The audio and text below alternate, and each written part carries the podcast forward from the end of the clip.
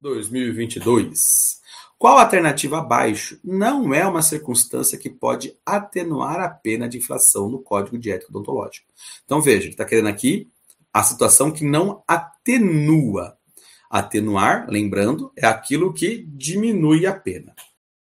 Se eu nunca fui condenado antes por infração ética, se eu sou réu primário, a minha condenação vai ser menor? Vai. Então a A atenua a pena. Então essa está correta. B. Ter reparado ou minorado o dano. Então, se eu reparei ou minorei o dano, eu estou diminuindo a minha culpa? Tô.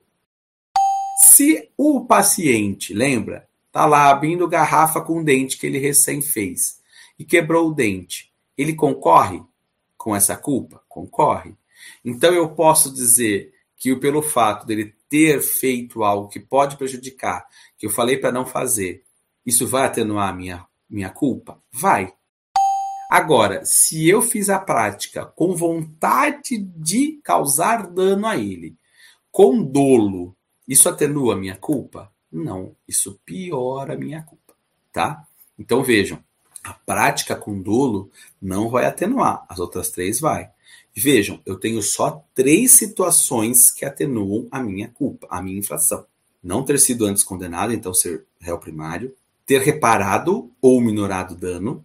Então, reparei, voltei ao que eu tinha antes, minorei, diminuí o dano. Exemplo, prótese, quebrou a prótese, eu consertei, reparei o dano. Agora, quebrei o dente, coloquei uma prótese, minorei o dano.